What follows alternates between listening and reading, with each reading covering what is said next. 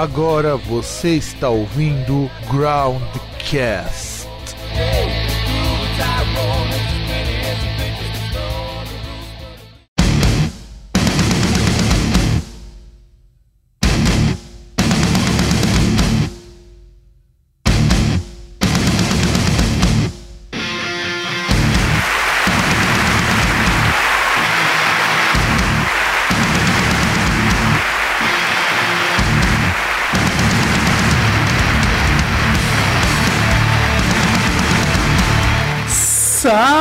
Saudações, amigos e amigas do meu, do seu e do nosso programa Groundcast Entrevista. Bom, é, dessa vez vamos fazer uma coisa um pouco diferente do usual para o Groundcast Entrevista, porque afinal de contas, normalmente a gente entrevista uma pessoa só. E desta vez eu vou ter a oportunidade de falar com duas pessoas. Então, primeiro que deixa eu apresentar a banda para vocês, nós vamos falar com o pessoal do Eutenia. Então, só para eu ver se eu não vou errar o nome, vou falar primeiro com o guitarrista e pianista Diego Inhoff. Isso aí. E aí, galera, beleza? E com o vocalista André Navacinski ou Drill. E aí, pessoal do Groundcast, beleza? Tranquilo? Olha, eu juro para vocês que é a primeira vez que eu consegui entrevistar duas pessoas ao mesmo tempo. Normalmente acontece de uma pessoa estar tá com algum problema. Na verdade era para ser três, mas eu acho que a outra pessoa deve ter tido algum surto de desinteria ou ficou preso no trânsito, que é quase a mesma coisa, né? Ele, ele tá dormindo mesmo, cara. Ele é preguiçoso. ah, bom, mas dormir faz bem, vai. Dormir faz bem, faz parte. A gente deveria dormir mais também. Pô, nem fala, cara. E uma coisa, é, é impressionante que a entrevista, você vê como que as entrevistas aqui do Groundcast são as coisas feitas é, na a moda caralha? O cara acaba de chegar, tá comendo uma pizza e dando entrevista. É, cara, diretoria é assim mesmo, né? Pois é, chegar, chegar 10 horas da noite, provavelmente vai ter que acordar cedo no dia seguinte. Deve, deve ser foda essa, essa vida de trabalhador braçal, provavelmente. Porra, é complicado, cara. E, bom, já que. Vamos, vamos começar então agora esse programa em clima festivo. Vocês já começaram ouvindo uma puta de uma porrada do disco. Disco, disco não, do EP deles, o Kimia 2. Bem, me respondam a primeira pergunta, que é a mais óbvia, que todo mundo faz, que é a mais clichê. Como que vocês decidiram que vocês iam virar músicos? Quando que desceu aquela luz divina e celestial e disse: Você vai tocar guitarra, você vai cantar e vai tentar, ter um, tentar montar uma banda nesse meio tempo? Putz, cara, com relação à guitarra, é, é, eu tenho um tio que é músico, né? Então eu cresci meio que. O que me chamava muito atenção, vai parecer até meio gay, cara, mas o que me chamava atenção na guitarra era, era a, cor, a cor dos pedais, tá ligado? Meu tio tinha várias, né? Na época era pedal single tal, tinha vários pedais, várias cores, um amarelo, um vermelho, o outro branco, o outro azul. Eu achava aquilo o máximo, né? Quando era criança. E aí eu comecei a me interessar, né? Mais pela questão visual. Aí depois eu fui crescendo tal, fui, fui tendo interesse. Minha família não dava muito valor, né? Achava que era fogo de palha. E até que eu comecei a ter febre, eu comecei a ficar doente para ganhar guitarra, tá ligado? E aí quando eu fiz 12 anos, meu tio resolveu me dar a minha primeira guitarra, né? De Natal. E ele parcelou em 12 vezes. E eu lembro que ele falou assim, cara, se você largar essa porra três meses, eu vou largar as parcelas nas costas da tua mãe, você tá fudido. então ele. Aí eu peguei, cara, e não larguei mais, né? Aí depois no meio do caminho a gente teve aquela coisa de fazer faculdade, largar as coisas, investir em estudo e tal. Eu fui larguei por um tempo. E o choque mesmo de assim, eu quero viver de música, eu quero ter uma banda e, meu, chegar nos palcos e, e fazer isso da minha vida. Num dia voltando da faculdade, eu tinha dois empregos, fazia dois cursos, voltar, voltando 11 e meia da noite no busão, eu ouvi uma música do Oasis que falava, né, no refrão, para que, né, pegasse as minhas coisas e voltasse pro meu caminho e, tipo, fez todo sentido, tá ligado? Daí eu peguei naquele dia, eu tranquei a faculdade, tipo, eu saí do emprego que eu tava e fui atrás da, da IMT, né, que é a escola que eu estudei música, para começar a dar início à parada. Cara, eu comecei a, a cantar, foi, foi assim, é, eu, eu, na verdade eu sou, eu sou guitarrista, eu sou, eu comecei a tocar guitarra quando eu tinha 6 anos de idade, meu pai me deu um violão, eu toquei essa porra desse violão até uns 10 anos e foi quando eu ganhei, ganhei a primeira guitarra, eu comecei a tocar, tive banda como guitarrista, tive cover de Metallica, eu era guitarrista solo de cover de Metallica, depois eu tive uma banda que, que tocava música própria, que não faz tanto tempo assim, eu tinha pra, de 14 pra 15 anos, ou 15 pra 16 por aí. E eu, eu, eu simplesmente resolvi parar de tocar guitarra e cantar, cara. E assim, eu aprendi a cantar, comecei, comecei a estudar canto no, no finalzinho de 2012 e eu ficava o dia inteiro tocado no quarto tentando aprender a cantar, cara. De todo jeito eu estudava bastante e eu resolvi ter, ter uma banda como vocal. Então eu saí dessa banda como guitarrista e foi aí que o Diego me achou, cara. Ele me achou no YouTube, que tenho um canal de covers no YouTube, ele me achou ele começou a. Ele, ele me chamou pra, pra fazer uma entrevista com a Artenia e deu tudo certo, graças a Deus. Olha, é, é e olha que coisa, olha como que curso de canto faz milagres. Você com essa voz de moleque e tem uma, um puta do vocal no CD, qual, qual que é a mágica que você faz pra isso? Olha, cara, não é. Não sei se é, se é muita mágica, não, velho. tá ligado? Tipo, tem, tem uma, uma. Uma. Uma intervenção do. Que meu pai. Meu, pai, ele sempre me apoiou muito nesse bagulho de música, tá ligado? Sempre que eu quis tocar em alguma banda, sempre que eu quis fazer alguma coisa, ele sempre me apoiou muito, ele continua me apoiando pra caralho. E, velho, eu tenho, eu tenho sorte de ter um pai que me apoia e, mano, e tudo que eu quero fazer em relação à música, ele, ele cai, ele vai pra cima, ele me ajuda a investir, que não sei o que, e, mano, é, é, legal pra caralho. E, velho, eu, eu, eu só gosto de cantar, tá ligado? Eu não sei como é que, assim, sei lá, tá ligado? Você falando que eu tenho uma voz meio bruta no CD, sei lá, não, não tenho muita. Não sei como isso, acontece muito. Eu sou tenor, então eu não tenho, não tenho tendência a ter voz, a ter voz grave, né? Então, sei lá, é isso aí. É, não é, porque assim, dá uma, dá uma diferença bastante significativa. E eu, eu pergunto agora para vocês, né? Já que estão falando de Eutenia, começamos a ver como que, como que foi a entrada de vocês para esse mundo da música, que a despeito das dores de cabeça, eu acredito que é bem recompensador. Quanto que é. vocês, é, assim, o que, que influenciou vocês? Quem, quem são as pessoas que vocês olham e dizem, olha, esse cara é foda? Puta, cara, no meu caso, um cara que eu admirei sempre, assim, foi o Randy Rhodes, né, cara? Que foi o primeiro guitarrista na, na fase do Ozzy, né? Que acabou morrendo cedo e tal, mas ele é a minha inspiração, assim, de vida do guitarrista que eu quero me tornar um dia, sabe? Tipo, um cara que ele tem bom gosto em tudo que ele faz, cara. Ele é um guitarrista que sabe fritar, mas você vê um feeling, você sente as notas que o cara tá tocando. É um cara que ele consegue te fazer prestar atenção na guitarra. Então esse é um cara que, como guitarrista, me influencia demais. Mas com relação à banda, assim, cara, performance no geral, o Iron Maiden, né, cara, não tem como. É, tipo, absurdo, né? E o Slipknot, né, das mais atuais, assim, com a performance de palco dos caras é Bye. Fodida, né, cara? Aí acaba sendo as principais influências. Cara, eu, eu, eu admiro pra caralho o vocalista da Avenged Sevenfold, que é o, o Matt Shadows, e o vocalista David Drayman, que é do vocalista do Disturbed, que, assim, são as duas influências principais, assim, né? Agora, pra, pra vocal de drive, né? Pra vocal um pouco rasgado, que é continua sendo limpo. E o vocal de berro, velho, eu tenho muita influência do, do um pouco mais agressivo, que seria tipo Danny Worsnop do Last Alexandria e, e do, um quesinho de Matt Tuck do, do, do, do Bullet for My Valentine. É, eu ia até citar um pouco isso, eu tava escutando esse dedo de vocês antes da, da entrevista. Eu notei assim, um quesinho do Bullet for My Valentine, que é uma banda que eu gosto, mesmo eu sofrendo bullying pra caramba do resto da equipe do Groundcast, porque o pessoal acha muito banda de moleque. E, e, é, e é, verdade, cara, assim, eu, eu, eu acho o Bullet for My Valentine uma das coisas, um dos casos mais engraçados dessas bandas de metalcore e tudo mais, porque no fundo, no fundo, é, eu percebo que aquilo ali é meio forçado, mas eu gosto tanto da, da ideia da composição dos caras, das linhas melódicas, eu acho elas tão, tão interessantes, até fugindo um pouco do que o pessoal, tipo, All That Remains e companhia costumam fazer, que são bandas que eu também gosto bastante. E, e eu percebo que o som de vocês incorpora um bocado disso daí. Eu vejo que, por exemplo, é, nas linhas de baixo, tem um trabalho com as linhas de baixo que é uma coisa muito bacana, não é, não é nada assim do tipo, vamos esconder os músicos, os instrumentos, dá pra perceber, todo mundo da banda tem uma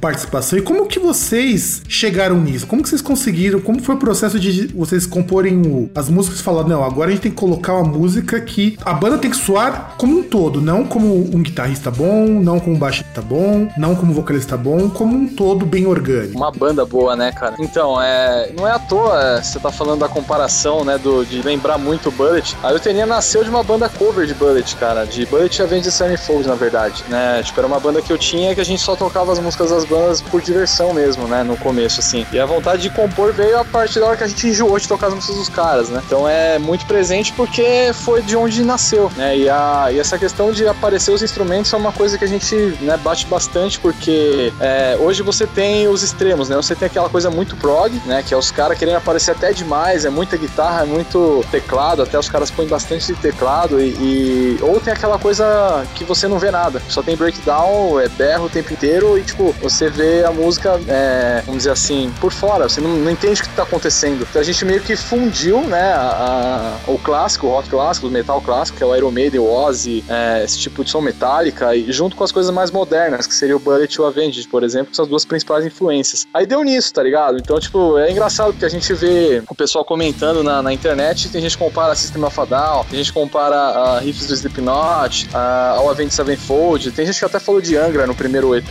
então, tipo, é bem variado, né? A gente tenta, tenta trazer bastante de, de todas as vertentes. É, eu fico imaginando vocês com aquelas calças de couro apertando o saco e cantando Carry On. Ai, cara. Ó, André, ó, ó, a sugestão aí, ó. Você já comprou aquelas calças de couro que aperta, que aperta tudo, que você fica praticamente selado a vácuo, já vai cortando o saco e já vai ensaiando pra cantar o Terry Reis. Cara, Olha, o Rocha com tô... uma calça dessa ia ficar a coisa mais linda do mundo, cara. Ai, caramba. É, eu, é, cara, eu tô, pra falar a verdade pra você, eu, eu, não tenho vergonha de aparecer com uma calça dessa, não, cara. Eu tenho, eu tenho, é, se, é tipo, é, faz parte do meu estilo. Eu uso calça apertada, tá ligado? Tipo jeans apertada, mas não tão apertada que nos caras do sertanejo, por exemplo, tá ligado? Só que, mano, não tem vergonha de aparecer com uma calça de couro apertada, porque, sei lá, mano, é, faz parte do meu estilo, tá ligado? Eu acho que seria legal até. É, de, desde que não seja uma calça colorida de couro, né, na cor dos pedaços do seu tio, não é, Diego? tipo ah, isso aí. Com certeza não, velho. Com certeza não. É, chega com uma calça colada amarela, bicho, aí você tá demitido. Aí é pesado, é, é pesado. Não, aí já é vandalismo, cara. Aí já é vandalismo. aí é foda. Não, é, eu, assim, eu acho interessante, eu até aproveitei para ler umas resenhas do, do disco de vocês. É, claro que a maioria eu li no mesmo site, na qual a gente aqui no Groundcast carinhosamente apelida de Chicotada, é o site do Chicotada. e assim, eu não sei se é impressão minha, eu não sei como que vocês sentem essa repercussão, mas parece que os caras têm medo de olhar pro disco de vocês e ver assim, puxa, é uma boa banda, os músicos tocam bem, as músicas são interessantes. Eu, eu não sei qual é a impressão, não sei porque o pessoal pega uma banda nova, pega uma banda que é de extremos, como você mesmo disse, Diego, e os caras eles não analisam o que é, que é, o, que é o meio termo. É uma banda que tem melodia, uma banda que tem isso, e faz umas análises tão, tão meia-boca muitas vezes. Eu li uma, uma que tava muito legal, mas em geral eu vejo que o pessoal fala, uma, fala sempre quase as mesmas coisas. E como que vocês veem essas resenhas? Ah, cara, eu acho que não é nem só resenha, viu, Fábio? É geral, cara. Porque brasileiro é assim, cara. Começou cantando em português, os caras já, já torcem o nariz, né? Eu acho engraçado que a galera, na hora de lotar um estádio pra ver uma banda gringa, não tem. É, é da hora, tá ligado? Você paga 250 pau ali pra ficar a, do, a 20 20 metros de distância do palco. Isso é legal. Só que, tipo, você chegar e cobrar 15 reais no ingresso pra uma banda nacional, os caras já, não, não sei o quê. Então, tipo, rola esse preconceito geral, cara. Não é só resenha, não. Né? Com relação ao som, eu, tava, eu passei por isso ontem, cara. É, um camarada me passou a mensagem falando que mostrou o som pra um, pra um outro amigo dele e falou: Ah, achei legal o som, mas é meio tim. Porra, como assim, mano? O cara acha que a gente é o que? Trilha sonora de malhação, tá ligado? tipo porra, como assim Tim, velho? Que o cara ouviu a mil pedaços, que é a música do piano e voz tal, que é uma coisa mais suave, né? Aí falou, ah, essa banda é meio Tim. Falei, peraí, mano, como é que o cara ouve vozes, que é a música mais pesada do álbum, e o cara fala que a gente é uma banda Tim, cara? tá ligado? Então, tipo, isso é preconceito do próprio brasileiro, cara, de dar valor só pro que vem de fora. Eu tenho certeza que se a gente apresenta com uma banda estrangeira com letras em inglês, aí vai vir comparação com Iron Maiden, vai vir comparação com, com a Avenged Sevenfold, com Burt for My Valentine, naturalmente, tá ligado? Então, isso acho que é uma coisa meio que do país, não só só das resenhas. Mas assim, cara, a gente trabalha, né, tipo, até a divulgação de, de chegar muito na galera pra, pra ver que tem banda boa aqui, cara. E não é são só nós, não, cara. Tem muita banda boa aí. Faz som bom, metal de qualidade, mistura bastante coisa, entendeu? E a gente tenta fazer um som é, metal um pouco mais comercial, né? Você pode ver que a gente tem sempre um refrão mais marcante, uma coisa assim. Tem, lógico, a parte mais prog, mas a gente sempre tem um refrão, alguma coisa para deixar grudado, né? E isso é raro aqui no Brasil. Nossa, cara, eu queria poder concordar mais, eu, tipo, queria poder concordar mais com com o que você falou sobre, sobre o brasileiro ser preguiçoso de, de escutar música brasileira e achar legal, tá ligado? Tipo, tem muita. Lógico, existe muita gente que gosta, mas ao mesmo tempo existe muita gente, muita gente que só ouve Metallica, só ouve Iron Maiden, só ouve Disturbed, só ouve essas bandas e, e, e, e torce nariz pra banda brasileira, tá ligado? É, sendo que é, tipo, influenciada por essas próprias bandas, né, cara? É, não, gente, o que eu me impressiono, toda vez que eu entrevisto alguma banda, eu. Aliás, é, é, é até engraçado, eu não sei se é porque a gente no Groundcast prioriza muito mais banda menor ou se porque eu mesmo priorizo muito mais ter um contato com artistas que estão ali no dia a dia. Eu lembro quando eu entrevistei a Dani Noda do Shadowside, que eles cantam em inglês, eles passam pelos mesmos perrengues que, o, que vocês por cantar em português, embora eles já estejam mais bem consolidados. Quando eu converso com bandas que são de pessoas que são mais novas ou pessoas com uma formação musical um pouquinho melhor, a reclamação é sempre essa. É o que eu conversei um tempo atrás com um amigo meu, o Eric, que é guitarrista de uma banda de post-rock, e é. o, que, o que me incomoda, o que me incomoda, a gente fala que é uma coisa que eu gosto da banda dele, o Labirinto, e que eu gosto das bandas que eu entrevisto também pelo mesmo motivo, é que vocês são os pontinhos fora da curva, porque, é, poxa, você pega as bandas de metalcore brasileira, eu gosto muito das bandas de metalcore brasileiras, mas como o Diego mesmo disse, de repente vira só breakdown, breakdown, breakdown, é, breakdown, breakdown, breakdown, é, ou então vai gritar igual um frango esganado, aí o cara vai lá, frito,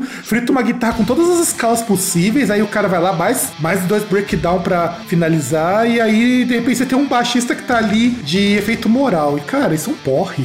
Eu acho chato. É pra... chato, né, cara? Porra, eu concordo, cara. Porque tem, hoje em dia você vai procurar muita banda no, no YouTube, você vai procurar, tipo, sei lá, bandas brasileiras no underground, tá ligado? Eu sou desse que procura, tipo, bandas brasileiras no underground pra. Uh, tanto pra agregar pra gente, pra agregar pra eles, tá ligado? A gente pode fazer um show em parceria aí, tipo, de repente acha uma banda no nosso estilo, que faz, tipo, tem o mesmo princípio que a gente, pra tentar incluir nos nossos shows, eles se incluírem nos shows deles. Então, pra, pra gerar uma, uma, uma, certa união, assim, mas, tipo, ficar foda de achar, porque tudo que eu acho hoje em dia são bandas que só fazem breakdown, cara, e não tem refrão. O refrão é, tipo, é, é mais breakdown e é tudo berrado e eu não consigo entender, tipo, como é que, como que isso funciona, tá ligado? Porque é só breakdown a música inteira e não tem, não tem, assim, musicalidade existe, lógico, mas, tipo, não tem uma, algo agradável né, cara? Oi? É uma, é são coisas meio sem objetivas, né, cara? Você sai jogando nota, jogando berro, jogando breakdown e virada e, tipo, não tem um sentido. Onde você quer chegar, tá ligado? Tipo, pô, eu quero apresentar o quê? Eu quero apresentar um refrão da hora. Eu acho que, assim, eu, eu na hora que eu vou compor, o que, que eu penso? Eu tenho que ter uma introdução boa e um refrão melhor ainda, entendeu? Porque é o que vai marcar. Só que, tipo, hoje em dia parece que se perdeu um pouco isso, né, cara, dessas bandas clássicas. E é um negócio que, assim, né, eu e o Rocha, por exemplo, somos os mais velhos da banda, a gente bate muito pra ter, cara. Tem que ter essa parte mais clássica, porque, querendo ou não, todo mundo tem uma influência, né, cara? E a gente tenta puxar sempre daí. É, inclusive, eu só. Agora que eu, eu tava até lembrando,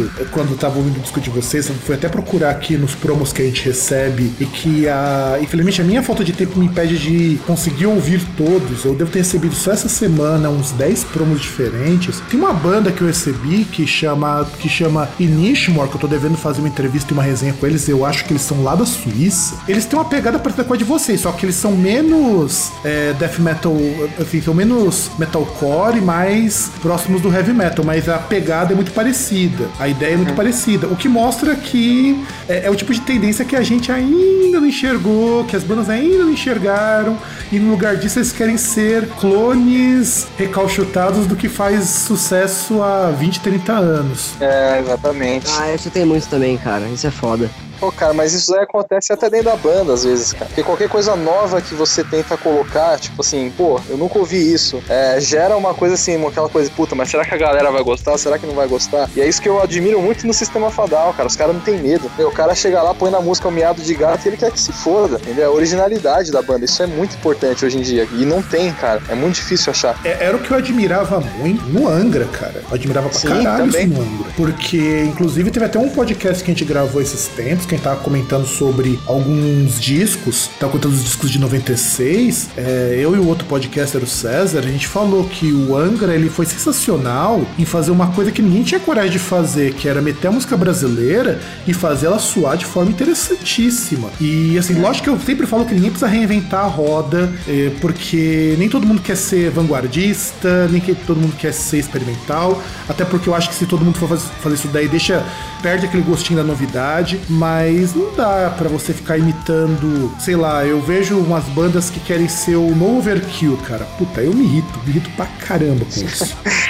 né, então, e é foda, cara. E é toda novidade assusta, né, cara? Até as pessoas assimilarem isso é, é complicado. E às vezes, e o primeiro desafio é dentro da própria banda, cara. Uma ideia que você chega diferente, não fica todo mundo meio assim, né? Mas faz parte, né, cara? É todo, todo de, toda coisa diferente que dá certo um dia foi considerado louco, né, cara? Então, cara, porque na, na minha outra banda, na banda que eu, que eu que era guitarrista e eu saí, é, não, tipo, a, a, banda eu comecei a gostar porque assim, não é porque, tipo, também porque eu gostava de algumas coisas da banda, mas é porque eu, me aprendi, eu aprendi a me acostumar com a voz do vocalista, tá ligado? Não tô falando mal, mas tipo, o cara, ele, ele tinha uma voz meio exótica, assim, era meio difícil de você, de você compreender, tá ligado? Era, era novidade o, o, estilo que ele cantava. É, e eu, eu, tive que meio que aprender a gostar. Não é que eu tive que aprender a gostar, eu aprendi a gostar com o tempo, tá ligado? Então é. tudo né? que é novidade, a galera, a galera meio que assusta. Mas quando, quando você se acostuma a ouvir um tipo de música, você acaba. Você acaba nem ligando mais pra isso, tá ligado? Você, o que é, você apresentar pra, pra, alguma outra, pra alguma outra pessoa, a pessoa acha estranho, mas, tipo, como você já tá acostumado, você não percebe, tá ligado? É, é o que eu passo às vezes quando eu vou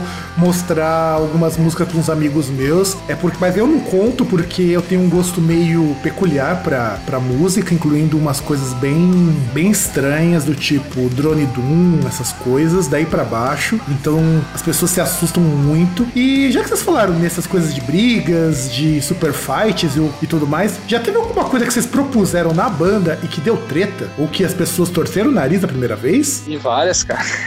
conta uma, vai, conta uma. Ah, cara, eu vou falar do cirquinho, cara. Tem que falar essa do cirquinho. Puta, pelo amor de Deus, fala disso, velho, na moral. Cara, tipo, na, na, for, na formação antiga, né, a gente tinha um vocal, o cara era mais zoeirão, assim, tá ligado? No palco. Ele gostava de, meu, pegar os tambores da bateria, ficar batendo tambor no meio do palco, era meio doido, né? E a gente, quando tava compondo em memória, essa música que tá no, no EP, ela foi a, acho que, se pá, a primeira música que a gente começou desse EP aí. Isso uns dois, três anos atrás. Aí a gente compôs a música, cara, e, e, e no início a gente começou como um enredo de um funeral, né?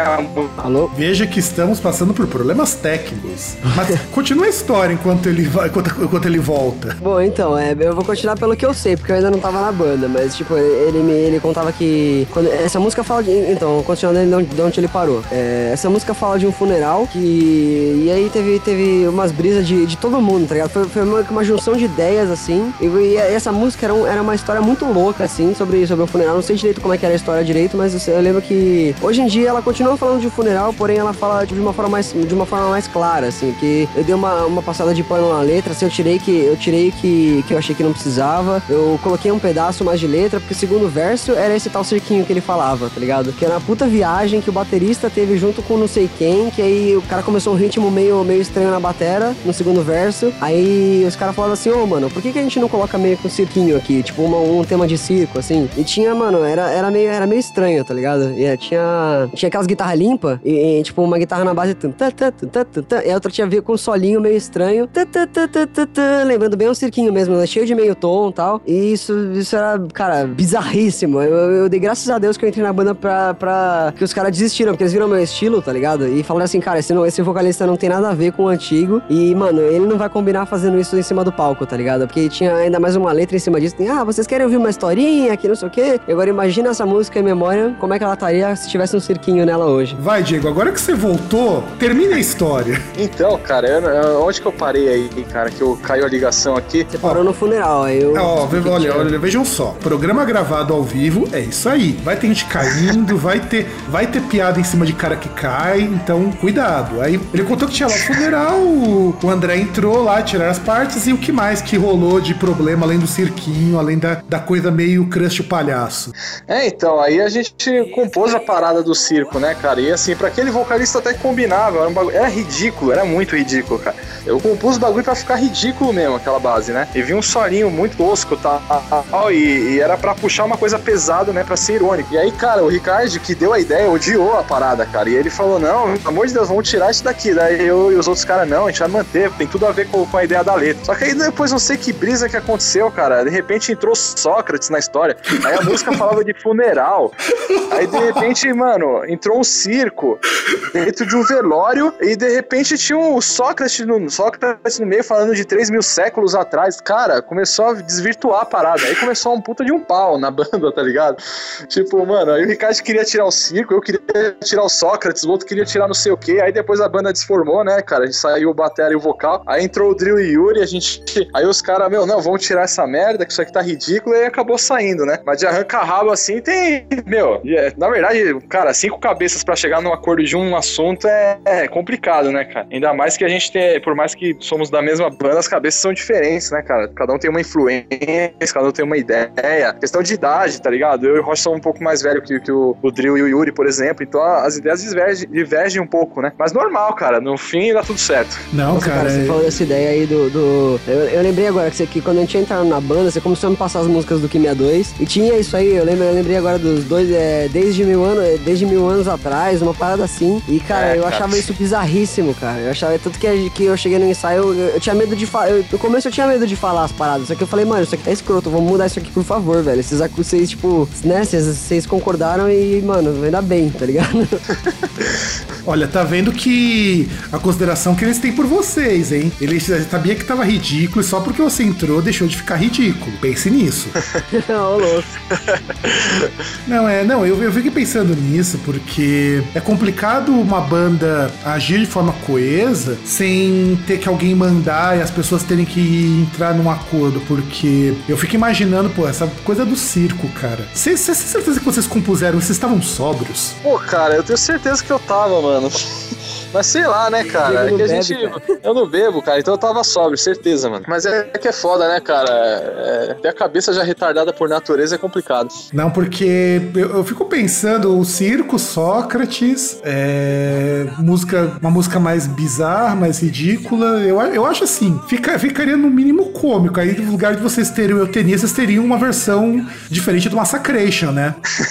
É tipo isso. É que, cara, era ridículo, mas tinha a ver com a letra. Se você ouvisse a letra, tipo, se você acompanhasse a letra, ia ter um sentido, tá ligado? Mas aí, se você ficar vendo quem presta atenção realmente na letra, né? E o cara que não prestar atenção, o cara vai dar risada disso aqui, né? Então, tipo, é foda, né, cara? Não, não, é que é foda, eu já, isso, isso daí eu infelizmente eu sei. E eu fico imaginando ainda mais porque é, você tem que trocar algumas coisas pra se adequar ao, a, uma- a um músico novo, a músicos novos, o que pra mim é a atitude mais honesta e mais legal que uma banda pode ter. Porque, por exemplo, eu particularmente, já que vocês falaram do Iron Maiden, eu tenho uma raiva muito grande do Iron Maiden, da fase do Blaze, não por ela ser ruim, muito pelo contrário. É, são músicas que não foram feitas pro Blaze e que, evidentemente, as pessoas acabaram vendo e achando que tava uma porcaria. E vocês não, vocês tiveram a preocupação de, ó, vamos, vamos adequar as coisas pro que tá entrando tal. Isso eu acho muito bacana da parte de vocês. Ah, com certeza, né, cara? São pessoas diferentes, cabeças diferentes e principalmente influências diferentes, né? Por mais que o estilo de vocal dos dois é, são parecidos, né? As influências do Dio com relação ao ex-vocalista são absurdamente diferentes, cara, né? E, e a gente precisou adequar isso. É a mesma coisa pro Batera, né? Isso aí faz parte. Aliás, é, eu tava lendo que o disco de vocês, ele, o, o Kimia 2, ele é conceitual, não é? É, como assim? Não entendi. É Assim, ele é baseado em algum conceito, em alguma proposta, algum tema. Ah, sim, né? é, é, o nome Químia, ele vem da difusão em grego, né? Então é aquilo que eu tava falando, né? Como a gente agrega vários estilos, né? A gente resolveu batizar os dois EPs de Químia, né, devido a, a ser uma fusão de vários estilos do metal, né? Então a gente sempre tenta pegar um pouquinho dessa coisa da mitologia grega, né, devido o nome ser grego também. Então a gente achou o nome ideal, né, pra esses dois EPs devido a essas mudanças climáticas, né, da, da, da música. É, com certeza, você pode achar músicas desde o do mais. É, do, do- uma, uma letra falando de preconceito, que é a, que é a mil pedaços. É, tanto que a gente pode. Tanto quanto um cara aqui no hospício, ele tem uma dupla personalidade, que é a vozes, tá ligado? Então, tipo, tem divergências tanto de letra quanto de, de, de instrumental nesse, nesse, nesse EP, tá ligado? Então é uma coisa muito louca e foi isso aí. É, eu achei assim bem diversificado mesmo. Eu sempre. É, é, é até engraçado, só que eu tenho que dar até um puxão de orelha lá no Rommel, porque é, o pré-release podia ter uma- mais algumas coisinhas desses detalhes, mas enfim. É, o que, uma coisa que eu notei, assim, da parte de vocês, é a preocupação que vocês têm, é, até pegando do começo da entrevista, de não soar uma banda que vai muito aos extremos, inclusive o é, foi dito inclusive pelo lá no começo do, da entrevista com relação a ficar tão prog. Eu particularmente acho que agora que tá dando uma melhorada, mas a cena metal fora daqui, o Brasil pegou um pouquinho isso de rabeira, tava todo mundo querendo suar igual o Dream Theater, todo mundo querendo fazer música pesada, uma música super técnica, com a guitarra escalonada na, até a casa do chapéu, aí a bateria tocando em contratempo, e, e eu achei que isso ficou tão parodiado, cara, que eu peguei até um gosto de prog metal durante muito tempo das bandas mais novas. Vocês sentiram isso quando vocês começaram a compor? Até porque dá pra ver o grau de técnica que vocês despendem nas músicas, ele é muito alto, mesmo para quem toca algo próximo do heavy metal, próximo do metalcore e tudo mais. É, então, é, essa questão do prog, é, a gente até, eu gosto, né, particularmente, eu escuto Dream Theater, por exemplo, curto bastante, mas é, é aquilo, cara, você ouvir música como músico ou como um, um consumidor de música é muito diferente, cara. Então, assim, eu gosto de ouvir Dream Theater, Dream Theater como um músico, cara, porque, assim, é uma enciclopédia para mim, né? Mas, cara, convenhamos, cara, ouvir isso daí como ouvinte, um consumidor, o cara vai ouvir isso aí duas, três vezes e depois ele vai ficar três meses sem ouvir, cara. Que é cansativo para quem não, não conhece, não entende o que tá acontecendo. E é diferente do Yes, por exemplo, né, cara? Bem extremos, né?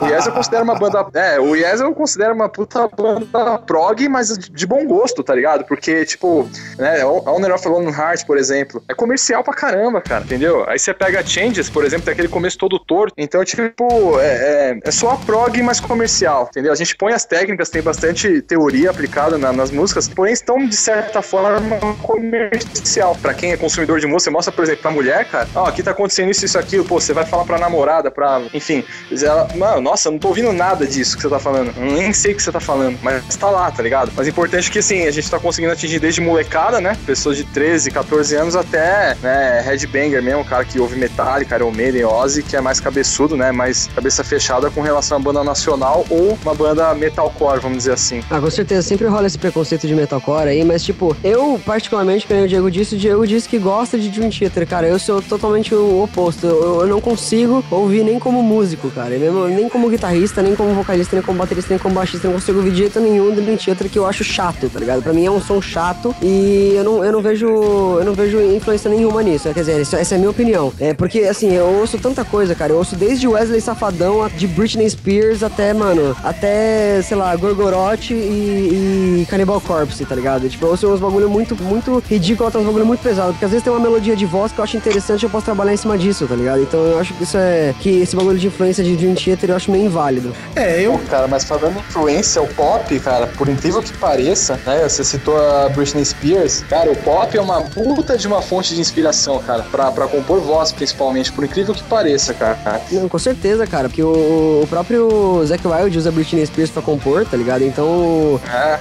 é. quem mais? Deixa eu ver. High School Musical é fudido, cara. Tem umas melodias absurdas em High School Musical, velho. Umas melodias de voz que eu acho absurdas, cara. É, não, eu, é, então, eu, isso eu gosto de ouvir, de, particularmente vindo de músicos, porque assim, eu, eu gosto de Dream Theater, embora faz muito tempo que eu não consigo mais ouvir. Dream Theater, eu acho que, assim, é lógico que você não vai sofrer bullying, viu, Diego? Fica tranquilo que você ainda não vai sofrer bullying, mas assim, eu fui escutar o último disco do Dream Theater semana passada. Cara, eu morri de tédio com aquilo ali. E eu, assim, não sei se é porque as bandas de progressivo, o Opeth também caiu nesse mesmo problema para mim, o Pain of Salvation tá indo para esse caminho, o Symphony X eu larguei de mão, porque tá todo mundo querendo soar tudo muito épico, muito pomposo, muito pretencioso, e eu, eu vejo assim, cara, até meu irmão tava falando isso pra mim esses dias Ele foi escutar um disco de uma banda, o Borknagar, ele falou: Ah, o disco é legal, mas você percebe que tá todo mundo querendo falar muito épico. E aí eu parei pra pensar: Poxa, todas as bandas que eu recebo da Nuclear Blast é tudo muito épico e eu me incomodo com isso. Aí eu até entendo o lado do André de por que, que ele acha chato. Mesmo, mesmo eu gostando de muita coisa de, de progressivo mais, mais, mais, vamos dizer assim, extremo, eu acho que assim, a partir do momento que tá todo mundo querendo soar muito pomposo, eu, eu me incomodo incomodo. Eu de verdade me incomodo muito. É, e aqui no Brasil, é, eu acredito até por limitações técnicas, porque não é fácil você chegar nesse nível de aperfeiçoamento desses caras, porque vocês mesmos, por vocês chegaram onde vocês chegaram, foi uma grana boa, não foi? Esse, cara, já deixamos aí um carro popular e uma moto aí.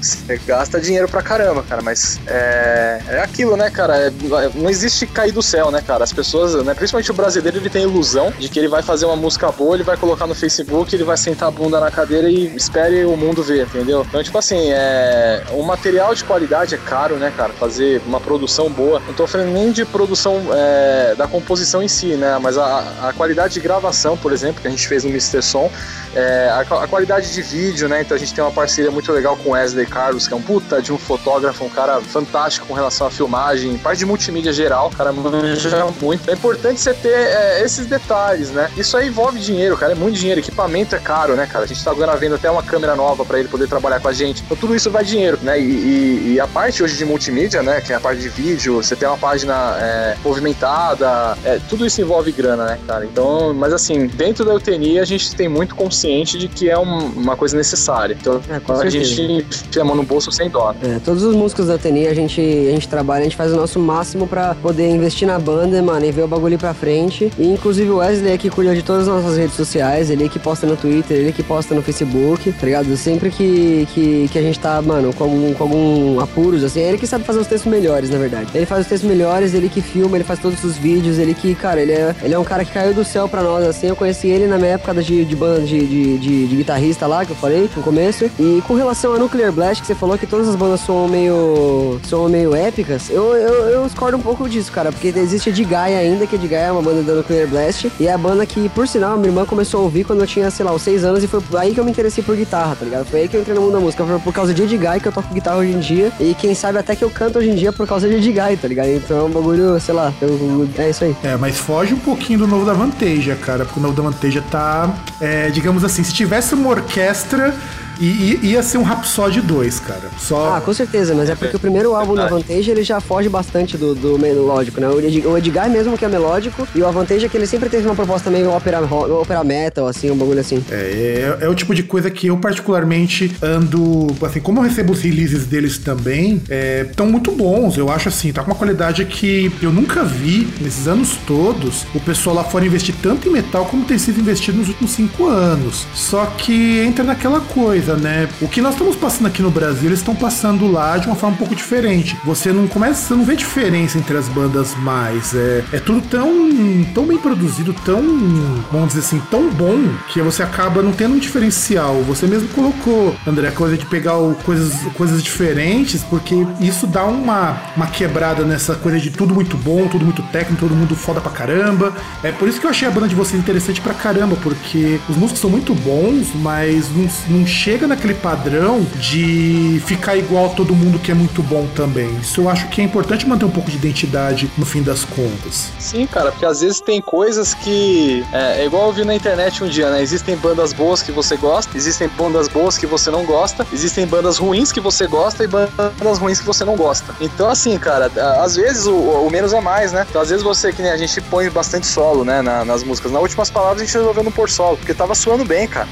Por que tem que ter um solo? Solo, aquela regra, né? Do, do prog. Tem que ter o solo. Então, peraí, pô, onde que vai entrar o solo? Os caras quebra a cabeça pra abrir um espaço na música ali pra enfiar um solo de guitarra. Não tem necessidade disso, entendeu? Então, assim, tá suando legal assim, assim que vai ficar. Então, às vezes, cara, é, é, por exemplo, a Forever and Always do Bullet, né? Você conhece? Uhum. Pô, o que que tem ali, cara? São três acordes da, do começo ao fim, mesmo riff do começo ao fim. Eu adoro a música, cara. Não tem nada demais ali, mas é legal, cara, entendeu? Então, a, a gente não tem muita essa regra, tá ligado? Não, tem que ter um verso 1, um, verso 2, um pré-refrão, um refrão solo. Aí volta, repete. Não, pô, tá suando legal assim, vai ficar assim, pô, tô sentindo falta. Aí é outra parada, é, entendeu? Sim, sim, sim, sim, sim. Eu concordo plenamente com isso, que eu acho que é o que dá pra sentir o diferencial de vocês. Já que vocês, já que foi falado que vocês trabalham lá com o Pompeu e o, o Harris Trent, é, por que vocês escolheram produzir com eles o, o EP Quimia 2? Puta, cara, só você jogar no Google, né, velho? é o primeiro que aparece lá. Os caras ganharam o Grammy, né, meu?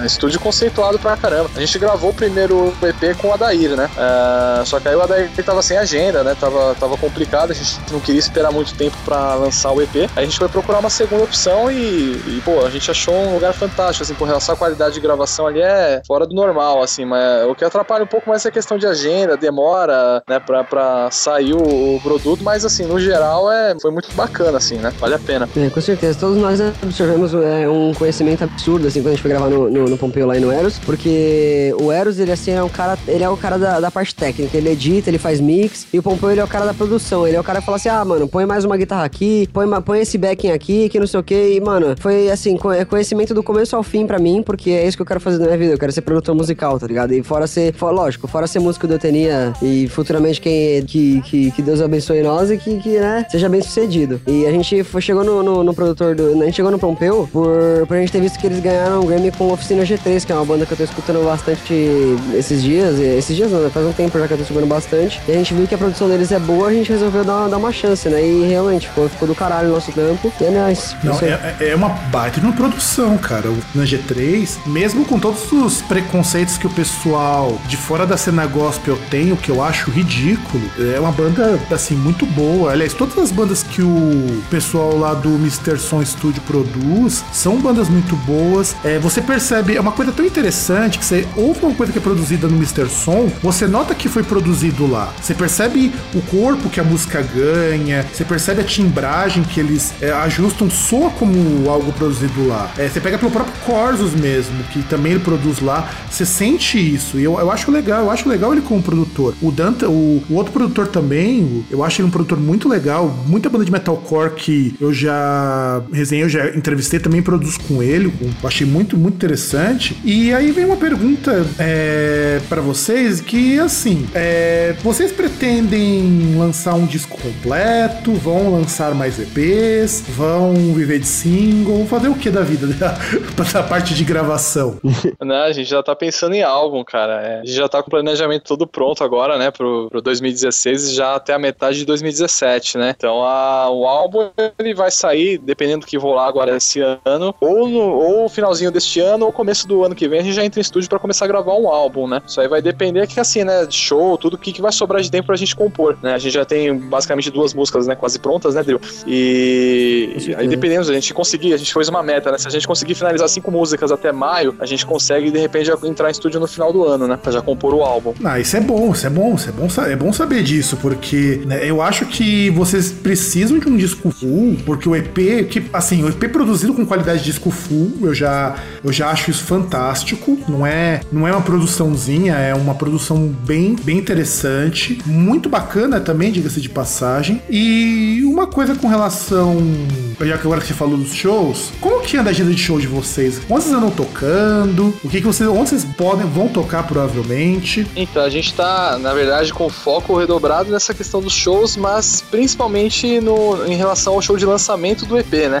Que ainda não aconteceu. O show de lançamento do EP vai ser no dia 6 de março, lá na Inferno, né? Na Augusta, aqui em São Paulo. É, e a gente tá trabalhando forte na organização desse show. Hum, bom, bom saber disso, bom saber disso, bom saber disso. Show, né? A gente vai convidar bandas amigas e tal. E antes disso, a gente. É, e a gente tem um. A gente tem um show antes, né? Do lançamento também, que é aqui no, no Cerveja Azul também na Moca, em São Paulo, que é dia 16 de. Quando que é? 16 de fevereiro? Não, é dia 14 de fevereiro. Dia 14 de fevereiro, né? Vai ter o show ali na, na, na no Cerveja Azul. Mas a gente tá, tá com foco redobrado nesse show do, de lançamento, né? E, aí, e, assim, outra coisa que a gente vai fazer bastante esse ano é, meu, mídia social, a gente vai pegar pesado, assim, né? A gente tá investindo bastante em material de, de vídeo, né? né equipamento de vídeo já para poder produzir esse material. Então vai ter bastante clipe. A gente vai fazer alguns clipes nessa pegada da Últimas Palavras que já tem. Um clipe oficial, né? Dizendo assim, feito provavelmente com o Borelli, a gente ainda vai ver o que vai fazer. E a inauguração da TV Eutenia, né? A gente quer fazer um canal já com outras né, paradas assim mais descontraídas, né? O dia a dia da banda,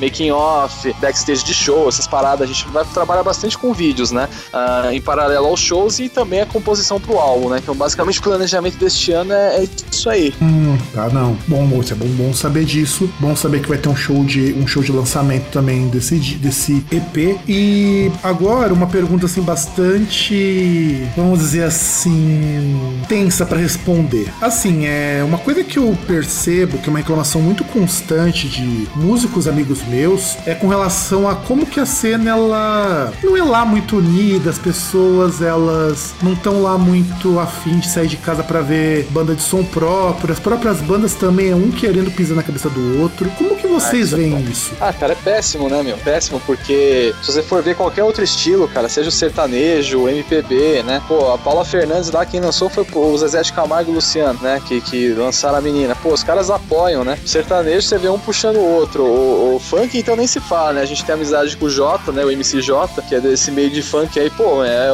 os caras andam tudo de mão dada, meu. É um falando do outro, eles tocam a música um do outro para poder divulgar né, o trabalho. E aqui no, no, metal, no rock em geral, é, tem um ciúme, cara, uma coisa que eu não, não sei de onde vem, que tipo, ele, eu entendo, cara, que qualquer banda de rock metal que faça sucesso é ótimo pra gente, entendeu? É, tipo, eu fico feliz da vida de ver uma banda com o Project tá super bem, o John Wayne tá super bem, porque tá, tá educando, digamos assim, pessoas a ouvirem rock. São mais pessoas envolvidas em ouvir rock, vai, né, consequentemente ouvir a sua banda também. Então, tipo, a gente não vai ganhar nada denigrindo esses caras. A gente vai ganhar nada denigrindo, denigrindo ninguém. Então, é, tipo, é essa coisa que precisa entrar na cabeça do brasileiro, né, e principalmente das bandas de se unirem. Então, a gente tem, né, procura fazer uh, algumas alianças com outras bandas, né, Eleve Strings, por exemplo, a gente tem bastante amizade com os caras, a Envida, né, com o Diego lá. Então, a gente, são bandas que a gente tá convidando pro nosso show de lançamento. A Enemy, né, que é outra banda também que, que tá sempre próxima da gente, que é o Denis. Então, tipo, a gente já abriu o show para eles, agora eles que vão abrir o nosso. Então rola essa parte, a gente tenta ter essa parceria com o pessoal. E só que assim, ainda é muito pouco, né, cara? É só um miolinho do pão ali. Se, se, não faz, se isso não, não se tornar geral, você vai ficar complicado, né, cara? Vai, André, o que, que você acha disso? Olha, cara, cara, eu acho que, que a aliança tem que ter. Que a aliança do, do, do metal entre as bandas do metal tem que existir, tá ligado? Só que, tipo, hoje em dia tá meio que assim, velho. Você fala pra uma banda, ah, mano, eu vou tocar a, a música da sua banda. Só que, tipo, você não tem como saber se o cara vai tocar a música da sua banda também, tá ligado? Então você não tem como, como, como saber se, se vai rolar mesmo essa aliança, porque hoje em dia, velho, você, tipo, em qualquer, em qualquer lugar. Você vai em qualquer lugar, você não tem como confiar em ninguém, mas é, é meio embaçado porque isso já não, isso já não acontece. E a gente, a gente, tem, a gente tenta apresentar isso, a gente, a gente tem umas bandas que a gente, que a gente, que a gente confia, que nem o Diego falou, tá ligado? Só que tem outras bandas que a gente não consegue meio que, que confiar por causa, por causa disso aí, velho. Porque a, que, a, que o metal não existe mesmo. Existe, mas não existe uma aliança e é meio complicado isso aí. Eu quero, eu quero que exista, velho, de verdade. Eu quero que exista uma aliança sobre metal pra todo mundo divulgar a sua música, que, não sei, que, nem, que nem o Diego falou sobre o funk aí, sobre o sertanejo. E, velho, eu espero que um dia o metal seja tão grande quanto o sertanejo, velho, tá ligado? Eu quero que, que as pessoas ouçam metal, já ouvem, né? Mas não estão com cabeça aberta o suficiente pra, pra conhecer bandas novas brasileiras, o cacete. E é isso aí, mano. É isso aí. E o Pompeu, e o, e o, próprio Pompeu, Fábio, fala pra gente, né, no tempo que a gente tava gravando lá, ele fala pra gente, né, hoje o Corsos existe, basicamente, foi quando ele aprendeu a ter humildade, cara, né, porque ele falou que no começo era complicado, falava mal de uma parte de gente, né, já se complicou pra caramba com, com outro, outra galera, né, então quando a banda começou a crescer um pouquinho, você começa a subir o nariz, entendeu? Então ele falou que ele, né, tem muita coisa que ele vacilou que hoje ele enxerga, entendeu? Que, que deu certo quando ele adquiriu a humildade, cara, de ajudar outras bandas e, e, e elogiar, né, a galera e tal, para que assim você também crescesse, né? É aquilo que eu tava falando, né? Você só vai crescer quando as pessoas estiverem educadas para ouvir aquilo que você faz. E isso acontece, cara, com quanto mais bandas estiverem fazendo isso, melhor para você, né? Então é uma coisa que, né, até o, próprio Pompeu falou pra gente, vocês têm que ter humildade, vocês não podem ficar, meu, querendo denegrir ninguém. Pô, vai lá, mostra a banda dos caras, meu, faz as pessoas gostarem de metal. Quanto mais pessoas gostarem de metal, melhor vai ser para todo mundo. E é isso que a gente tenta fazer hoje, né? É, eu, eu fico imaginando isso porque eu conheço Cordos há muito tempo. Assim, eu conheço metal desde, sei lá, acho que 94, 93 que eu escuto, escuto, escuto metal. E eu conheço também essa coisa do Corsos, do Pompeu falar umas merdas. É, tem entrevistas, inclusive, em que ele se queimou muito durante muito tempo. Essas tretas a gente acaba sabendo para quem é um pouco mais velho na cena, sabe que é uma coisa de saborosa. Só que eu gosto muito da atitude do Pompeu, para mim é uma atitude muito louvável, de apoiar bandas novas. Eu entrevistei um tempo atrás o, o pessoal do Overhead, o pessoal do Overhead falou a mesma coisa. De repente você pega alguém, confia na tua banda, confia no seu som, isso dá uma diferença muito grande. Você citou John Wayne, você pegou o Project 46 e outras bandas lá também do Metalcore. Eu tive a oportunidade de ir em eventos organizados por eles e o que eu vejo é realmente assim: o mesmo pessoal, quando não vai tocar, tá ali presente para dar um apoio, para levar a gente. E, e eu sinto disso. Eu até comentei uma vez com o povo. Eu acho que esse pessoal tá ensinando para muito headbanger velho que dá para você movimentar uma cena que pelo menos se sustente. Assim, ficar rico ou ganhar dinheiro pra caramba é mais difícil, mas que pelo menos ela consiga sustentar ao ponto de que vocês consigam pagar as contas, o que já é alguma coisa, para depois pensar em progredir e tudo mais, já, já é algo que eu acho mais interessante. Pelo menos é um começo. E uma coisa, além de tocar na banda, o que, vocês fazem da vida? Puta, cara, eu, eu gosto de jogar o In Eleven, cara. Puta, o In Eleven é de velho, né? ah, não, cara, não, não, não, não, meu, não, meu, não, não, de, de, de, você tá tudo bem até agora, você conseguiu cair da escala moral do ser humano jogando o Eleven, cara. Se, se não fosse um FIFA, eu dava um desconto. Não, não, eu tenho FIFA também, cara, mas o Winning Eleven é aquele antigão, pô, é do caralho, velho. Chevchenko, você pega o Chevchenko na esquerda, cara, ninguém te para, velho, entendeu? Eu gosto pra caralho de, de, jogo antigo, cara. Tem o Sonic, tem o Mario. Ah, não, Porra, jogo antigo cara. tudo bem, jogo antigo eu gosto pra caramba também. Mas o Winning Eleven é uma coisa que, é, nos meus áureos tempos de adolescência, eu evitava isso daí porque eu ficava jogando jogo de luta. Olha, cara, eu não gosto de nenhum nem outro, tá ligado? O foda, não, então a pergunta não é essa. A pergunta é o que, que, que a gente faz da vida. Então, é, eu, eu tô tentando arrumar um trampo agora no estúdio, porque eu acabei de fazer 18 anos, tá ligado? Eu fiz 18 anos, tipo, em 29 de dezembro de 2015. E agora eu tô tentando arrumar um trampo no estúdio pra ser, tipo, pelo menos assistente de produtor musical, tá ligado? Que eu quero mesmo ser produtor musical. Eu estudo desde 2000, isso desde 2012, mas desde quando eu comecei a cantar, tá ligado? Eu comecei a estudar produção musical. E eu estudo, assim, praticamente todo dia é, sobre vídeos de plugin novo, vídeo de, de como, como produzir melhor vocal, como produzir guitarra, como produzir bateria, que não sei o que. Eu não tenho curso nenhum, cara, mas se você me colocar numa, numa cadeira de produtor, eu sei produzir uma banda, tá ligado? Ah, isso é ótimo, isso é ótimo. Isso é, é ótimo então, mesmo. Isso, isso, é, isso, é da hora pra caralho, é o que eu gosto de fazer e, mano, eu tô correndo atrás disso, eu tô tentando achar, arranjar um trampo aí e é isso aí. Aí com relação aos jogos que o Diego falou, o jogo antigo, não sei se, se, se conta muito bem, mas eu tenho o Charmander tatuado, cara. Eu gosto muito do Pokémon Firehead. Pô, né? Cara, a gente tá tendo umas revelações aqui. É, pela primeira vez alguém assumindo isso daí. É, daqui, da, daqui a pouco vai estar todo o pessoal é, sentado assistindo seriado Netflix, né? O que, Leque? Já tô assistindo, já tô assistindo Pokémon com a minha namorada já faz um tempo já. Netflix. É, ah, cara, é, não, Net, Netflix me, me consome umas boas horas que eu devia estar dedicando ao mestrado, que o Netflix me consome. E você, cara, você além de jogar o In Eleven, o que, que mais você faz da vida? Trabalha, estuda, toca guitarra o cara, dia inteiro? Eu, pô, cara, eu queria tocar guitarra o dia inteiro, cara. Então, eu, eu dou algumas aulas, né, de guitarra e piano uh, pra molecada, assim, molecada de, de 11 até uns 14, 15 anos, mais ou menos. Mas a minha formação, na verdade, é em sonoplastia, né? Eu, eu, fui, eu me formei em sonoplastia pelo Senac, trabalhei já na Globo, né? Com, com, a parte de microfonação, né? A parte de engenharia de áudio, por exemplo, a jogo de futebol, jogo que você vê na, na Globo, assim, eu fazia toda a parte de áudio dessa, dessas paradas assim. Aí depois eu acabei tendo que sair para poder dedicar mais a parte de música, né? Então hoje, basicamente, eu ganho dinheiro dando aula, né?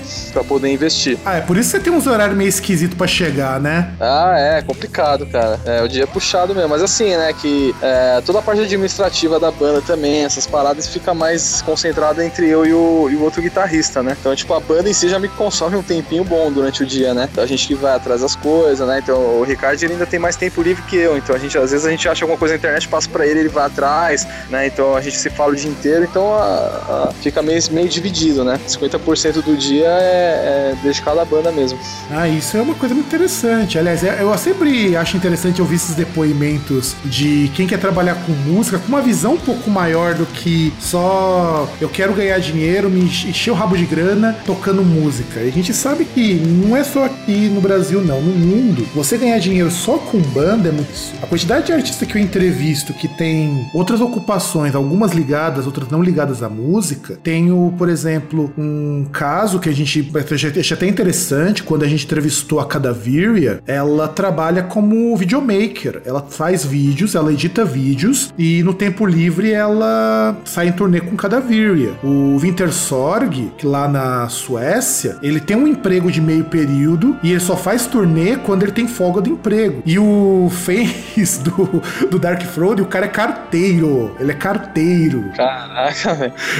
Essa era é carteiro e DJ numa rádio norueguesa. E quando sobra tempo, ele grava as coisas com o Dark Throne. Então. Porra, cara, que bizarro, mano. Não, é pra você. A gente ver que música, eu acho que em primeiro lugar a gente tem que pensar que música é uma coisa ampla. É, amigos meus diversos também dão aula, eu acho muito legal esse pessoal que pelo menos ensina pra molecada aquilo que sabe e consegue manter a música viva, porque é, é complicado, é muito complicado viver só da banda e tentar se dedicar para que a banda decole. Eu acho que a banda vai decolar, tem tudo para decolar, vocês estão fazendo um esforço do caralho para isso, estão se esforçando para melhorar a banda também. Eu acho que só falta o pessoal parar de frescura e começar a ouvir com uma banda legal e não, ah, mas porque tem vocal em português, mas ah, porque parece uma banda de de metalcore. Tem que parar com essas frescuras porque isso já tá cansando. É, então. Mas, cara, com relação à banda, né? A ganhar dinheiro com banda, pô, é possível também, cara. Eu, a gente acredita, lógico, pé no chão e tal. Mas eu acho que é o seguinte, cara, enquanto uns choram, outros vendem lenços, né? Exato. Então, exato. é. Cara, tudo depende de você. Se você se dedica à tua banda 10%, cara, você tem 10% de chance de dar certo. Se você dedica 50%, você tem 50% de chance de dar certo. Se você se dedica 100%, cara, nada vai te parar. Sim, eu concordo. Eu tenho um ex-aluno meu, ele tá tocando guitarra, ele formou também no IGT, e ele tá estando com música. Ele tá conseguindo tirar uns trocos com a banda de cover dele, mas ele tá querendo já partir pra, pra área mais de produção musical, esse tipo de coisa. Inclusive, tinha altas brigas comigo quando eu dava aula de português para ele, porque eu sempre fui aquele cara que detonava essas bandas de power, qualquer coisa, firula. Não que eu não curta, eu tenho quase metade da minha discografia física é de banda de power metal, mas é, mostrar pra ele que aquilo não era tudo tal, e ele, puta, via umas brigas meio fodidas. Hoje o cara começa a me dar razão, falou, pô, você tinha razão, não é essas bandas de power metal não é tudo isso, dá pra, dá pra ser feliz ouvindo outras coisas. Exatamente, cara. Mas é isso mesmo, você tem que. É, primeira coisa, conhecer o que você tá fazendo, né? Você tem que saber o que você tá fazendo, porque às vezes é, é muito isso, né? Que a gente tava falando agora há pouco. Tem muita banda que vai sem objetivo. Ah, vamos tocar, e é isso aí. Aí, pô, legal, mas e agora? O que a gente faz? a gente tem as músicas, e agora? Tipo, é uma empresa, né, cara? Você tem que pensar que, que você tem que estudar o que, como você vai administrar a parada, como que você vai fazer o seu som chegar na, na na galera. E, e, é isso que falta às vezes também pra, pra muita banda, sabe, cara? É, essa parte administrativa é complicada, né? Igual eu brinco, né? Todo mundo que eu converso fala, pô, com 13 anos eu achava que era mais fácil, que era só aprender a tocar guitarra bem, é isso aí. Os caras vão me pôr no palco do Rock in Rio, eu vou tocar e, e vai ter cinco minas no camarim me esperando, né? Que é o que todo mundo acha. Mas, pô, tem muita coisa, cara. A gente às vezes dorme 3, 4 horas por noite pra poder fazer a coisa acontecer, né? Cara, é, é nem fale nisso, porque dormir 3, 4 horas por noite acaba sendo luxo dependendo do dia aqui, cara. É... Exatamente, cara. É, é, eu, eu, sei que, eu, sei que, é complicado isso, ainda mais para quem estuda e trabalha, como é o meu caso, que eu ainda faço mestrado e o meu orientador tá arrancando meus cabelos por conta de, um, de uns problemas lá com meu, meu, minha pesquisa. E assim, é uma coisa que o César, o nosso outro podcaster, pede para que, que, eu pergunte. Às vezes eu lembro, às vezes eu não lembro. Da outra, outra entrevista, eu acho que eu lembrei. É, eu acho que eu lembrei. É, todo mundo tem aquela música, aquele artista, aquela coisa que você sabe que é meio bosta, mas você curte. Aquela, coisa assim que, que dá aquela vergonha alheia. Você fala, puta, aquilo é bom pra. Aquilo é ruim pra caramba, mas eu gosto. No caso de vocês, eu sei, eu sei que o André já citou algumas coisas, mas eu quero que vocês digam o que é aquilo que vocês gostam, mas que dá uma vergonhinha falar pras pessoas. Puta, cara, eu, eu não sei, eu escuto muita coisa lixosa, assim, sabe? Que se eu falar pra, pra uma galera do metal, os caras vão falar que eu sou, que eu sou louco. Pô, mas assim, não, eu vou falar na real. Meu carro eu tenho um pendrive com, meu, música pra cacete. Hoje, por exemplo, eu vi ouvindo Skunk pra cá, eu acho bem bosta, assim, mas, pô, tem música que eu curto, tá ligado? Eu escuto música clássica, eu escuto, meu, sei lá, tem de tudo. Tem Paula Fernandes aqui, eu tenho até o sertanejo, mano, caipirão mesmo, Chico Mineiro, tá ligado? Pô, Chico tipo, Mineiro é tipo, bom, cara. Chico Mineiro é bom. É, Chico Mineiro é bom, cara, mas, mas Leonardo não é tão bom, né, cara? É verdade. é verdade. É verdade. Aí o nível já começou a cair um pouco. Cara, o pior, velho, sabe aquela música lá? Em vez de você ficar pensando. Cara, eu, eu, essa música fica tanto na minha cabeça, cara, que eu fico assoviando em casa. Eu tenho um papagaio e meu papagaio aprendeu a porra da introdução da música. Cara, mas essa música forma caráter, meu. Essa música forma caráter. Meu pai, quando morava porra. comigo, ouvia isso direto. Então, cara, eu cresci. Minha mãe gosta muito de sertanejo, né, cara? Então eu cresci ouvindo Leandro Leonardo, Zezé de Camargo e Luciano, Titãozinho Chororó, então nem se fala fala, velho. Conheço todas, mano. Então, tipo, pô, eu aprendi a gostar, vai, vamos dizer assim. E eu escuto, cara, não tenho problema com isso aí não, eu escuto numa boa. O Luan Santana eu acho bem bosta também, mas Ah, meu, não, não, tem não, músicas... não vamos descer tanto assim, né, cara? O Luan Santana já tá Não, não. cavando o fundo É, do o Luan poço. Santana eu acho uma bosta, mas tem uma música dele lá que eu cheguei a tirar no piano já, né? Eu nem sei o nome daquela música, que é uma mina que toca o piano. É, não cheguei a tirar aquela. Engana nós que a gente gosta, Diego. Engana nós mesmo. sabe o nome, você é maior fã de Luan Santana, né? Vocês falam, não. Caralho, mas nem fudendo, mano. Não, Ah, pior que eu não sei? Não que engana, não isso é verdade. Você só tá fingindo que não conhece o nome pra não É, passar mais vergonha. não, não. Cara, não sei o nome, mas é uma mina que toca o piano. E você, A André? mina estuda. E Você, André, o que, Ah, que você eu gosto gosta, assim, que. Você já disse algumas coisas, mas abre o teu coração e por um momento de bullying, o que, que você gosta que você dá aquela vergonha de mostrar pra galera? Cara, é assim, tem uma. É assim, eu, tenho- eu faço parte de um grupo de amigos em Sorocaba, que eu tenho, eu tenho bastante amigos em Sorocaba, e a gente ouve bastante Costa Gold, que é uma banda. é, Não, não posso dizer que é uma banda. É um grupo de rap, daqueles rap bem mano mesmo, que fala sobre droga, que não sei o que, eu não uso droga nenhuma, tá ligado? Mas eu gosto, tipo, do, do ritmo da música, do jeito que ela vai. E, tipo, sei lá, é uma música de festa, assim, é música de rolê, sabe? E, cara, coisa vergonhosa, porra, é, acho que é Costa Gold e acho que é só, velho. Acho que eu só sinto vergonha de apresentar Costa Gold pras pessoas, só isso. Cara, velho. Costa Gold, o pessoal aqui perto de onde eu moro vez em quando escuta, cara. Eu acho que então. dá menos vergonha que o Luan Santana, na moral. Olha, velho, Ah, sinceramente, certeza, acho que sim, mano. Spears, se você considerar isso como uma vergonha, tipo, beleza, tá ligado? Mas não, mano, eu acho que a parte mais vergonhosa pra mim, assim, o que eu acho que é a mais vergonhosa de verdade é ver Costa Gold, velho. Puta, cara, mas pop é menos, menos nichoso que, que sertanejo, hein, velho? Na moral. Ah, cara, é, a gente aqui no, no, no Groundcast, a gente já até levantou num programa as coisas, assim, que dá uma vergonhinha a gente assumir que a gente gosta. Uma coisa que eu curto pra caramba, eu já falei isso em outros programas, os ouvintes devem até ter cansados de ouvir, mas eu gosto muito de pop anos 90, cara. Eu acho aquilo fantástico. Dá uma Spice. Girls? Olha, não chega tanto, tipo Simple Red, alguma Ah, coisa. ah, é da hora, pô. Savage Garden. Ah, Savage Garden eu tenho também aqui. Eu acho Cara, da hora pra não, é da hora pra caramba, mas, cara, você pega pra ouvir, você mas, cara, isso daqui tem.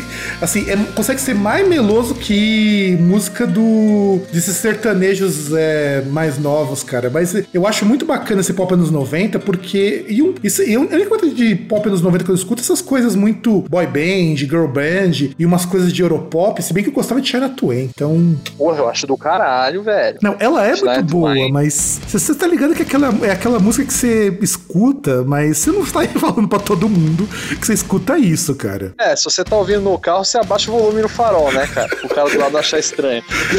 Exatamente, exatamente, exatamente, pro, pro, pro cara não, não duvidar da sua sexualidade, É, né? cara. Mas assim, a parte de country, assim, eu, eu curto muito, cara, de verdade mesmo. Alan Jackson e Shania Twain pra mim são, putz, cara, essa pegadinha country. Eu sei que a, é que a Shania depois ela ficou um pouco mais pop, né? É. Mas o começo dela era uma coisa mais country, né? Country romântico. Eu acho legal pro caralho, velho. É, eu, eu conheci mais a fase dela mais pop. E eu era um consumidor assíduo de MTV, cara. Eu não tinha nada pra fazer, ficava assistindo todas essas coisas. É outra coisa que a gente tem uma vergonha danada de assumir que gosta, mas é porque é, é zoado de propósito, é ficar escutando Menor, cara. Pois é. Aqui, aqui não, cara, é sério. Eu, eu não digo pros meus amigos que eu curto Menor, cara. Muito pelo contrário, eu alopro, mesmo, mesmo curtindo pra caramba. Eu tenho um CDs do Menor aqui em casa físicos, que eu paguei uma nota que eu comprei importado. Mas quando eu era adolescente, quando eu era adolescente, eu escutava é, Hail to England e eu achava aquilo do caralho. Hoje eu escuto, cara, eu como podia gostar disso e ainda achando a música foda pra caramba. Pois é, velho. Mas acontece mesmo. E nós já chegamos então ao final da entrevista. É, eu gostei muito de conversar com vocês, de verdade. Eu acho que foi uma entrevista muito bacana. E eu Pô, queria que vocês deix... eu queria que vocês deixassem pra, pra galera, pro, pros nossos ouvintes, uma mensagem que toque-lhes o coração, a alma e o que mais vocês quiserem tocar além disso. Digam, Eu começo? pode começar, pode começar. Bom, começa aí que eu tô pensando, mano.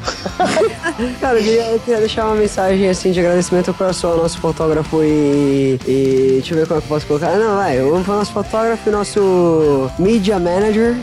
Ó, falou bonito agora, falou bonito. É, aí, ó, tá vendo? Esse é o, é o nosso fotógrafo e media, é, media manager Wesley. E todos os nossos fãs, cara, nossos, nossos, nossos curtidores da página. E é isso aí, cara. Toda a família que me apoia, todo mundo, todos os fãs que vão todos nos shows sempre. É, e é isso aí, nós. Entregador de pizza, velho. Você não vai agradecer o cara?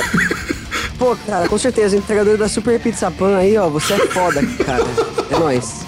Boa, boa, boa. Ah, cara, eu queria agradecer primeiramente aos outros três que não puderam falar aqui com a gente porque estão dormindo. O Rocha, o Ricardo e o Yuri, né? Ah, o Wesley também, cara, todo mundo que tá com a gente, o Kitão, a- a- os pais da galera geral, os fãs, todo mundo que acompanha na, na página, que dá uma força. É isso aí, é a mensagem que eu não quero tocar o coração, eu quero tocar a cabeça, tá ligado? A cabeça de cima, pra deixar claro. Bom, por favor, por favor.